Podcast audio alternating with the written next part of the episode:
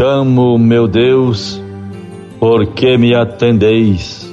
Inclinai vosso ouvido e escutai-me. Guardai-me como a pupila dos olhos. À sombra das vossas asas, abrigai-me. Salmo 16, versículos 6 e 8.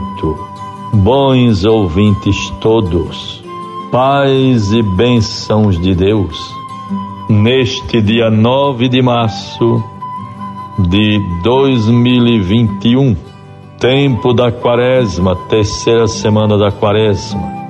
Vivemos intensamente as realidades do tempo presente que nos envolve e determina de modo tão decisivo a nossa vida, as nossas atividades, os nossos relacionamentos isto tudo fruto da pandemia da Covid-19 ou coronavírus que envolve a humanidade.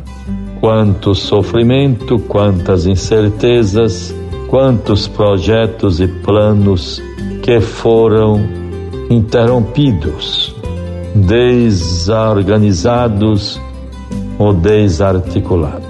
Para todos nós, em todas as condições, certamente, nos resta confiança em Deus acima de tudo. O compromisso de contribuirmos com o que pudermos de nossa parte para enfrentarmos esta realidade.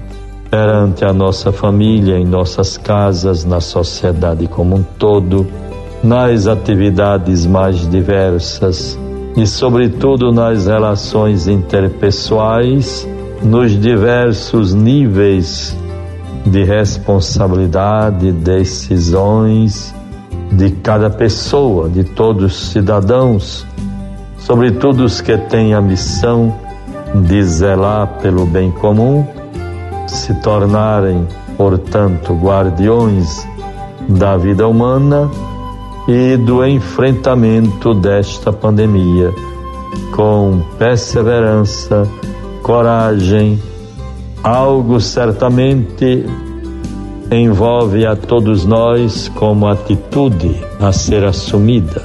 O compromisso, você, meu irmão, minha irmã, os que nos ouvem pelas outras rádios que retransmitem este programa Voz do Pastor, todos devemos nos sentir responsáveis, corresponsáveis. Em tudo fazermos de nossa parte para despolitizarmos o grave problema, o sofrimento da humanidade pela pandemia que nos envolve. Façamos o que estiver ao nosso alcance, o que estivermos ao nosso alcance para combater sempre a polarização política, a politização da doença. Que coisa drástica! Quanto isto é prejudicial, grande atraso para o povo, para a nação, para o mundo, quando diante de um problema tão doloroso, uma situação tão grave, nós nos apequenarmos diante de escolhas pessoais, de, de escolhas político-partidárias. Acima de tudo, esteja o bem comum, a vida dom de Deus. Todos nos esforcemos, façamos a nossa parte, usando a máscara, os cuidados higiênicos, evitando aglomerações, sempre zelando pela vida uns dos outros. Quanto sofrimento temos visto e acompanhado nesse tempo, nesses dias. Deus venha em nosso auxílio e nos liberte de todo mal. Evangelho do Dia. Bons ouvintes, vejamos a palavra de Deus para esta terça-feira, dia 9 de março de 2021, tempo da Quaresma. tempo da campanha da fraternidade. Cristo é a nossa paz. Do que era dividido, fez uma unidade. Fraternidade e diálogo, compromisso de amor. Mas vejamos a palavra de Deus, Mateus 18, 21 a 35. Então Pedro se aproximou dele e disse: Senhor, quantas vezes devo perdoar a meu irmão quando ele pecar contra mim? Até sete vezes? Respondeu Jesus: Não te digo até sete vezes, mas se até setenta vezes sete. Por isso o reino dos céus é comparado a um rei que quis ajustar contas com seus servos. Quando começou a ajustá-las, trouxeram-lhe um que lhe devia dez mil talentos.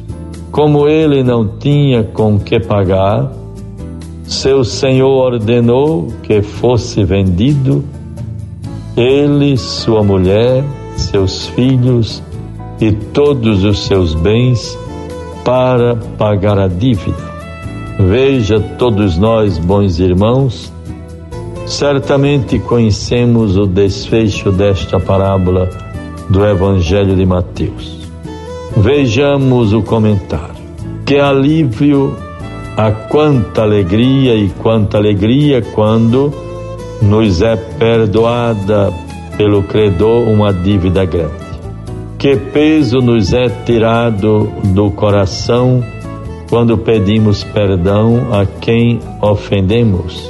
E Ele não só nos perdoa, mas se reata nossa antiga amizade.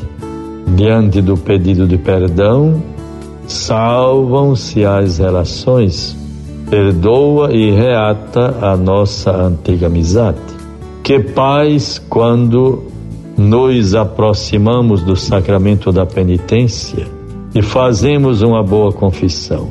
Em resumo, é o que neste trecho do Evangelho Jesus deseja para nós quando responde a São Pedro, que ele perguntou: Senhor, quantas vezes devo perdoar a meu irmão?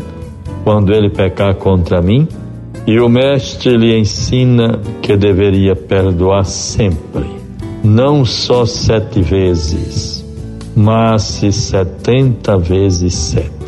Sem esse sentimento de humildade, a oração do Pai Nosso é falsa.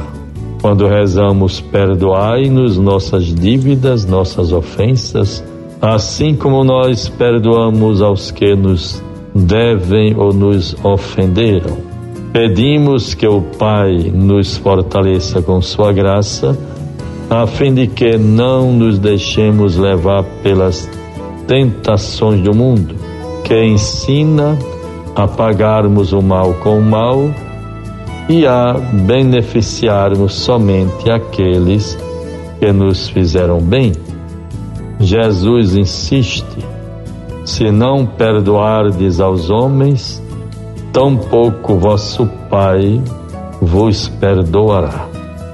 Sigamos a vontade de Deus e a orientação que recebemos do Evangelho. Procuremos, bons ouvintes, guardar no coração tudo aquilo que nesses dias nos chamou a atenção.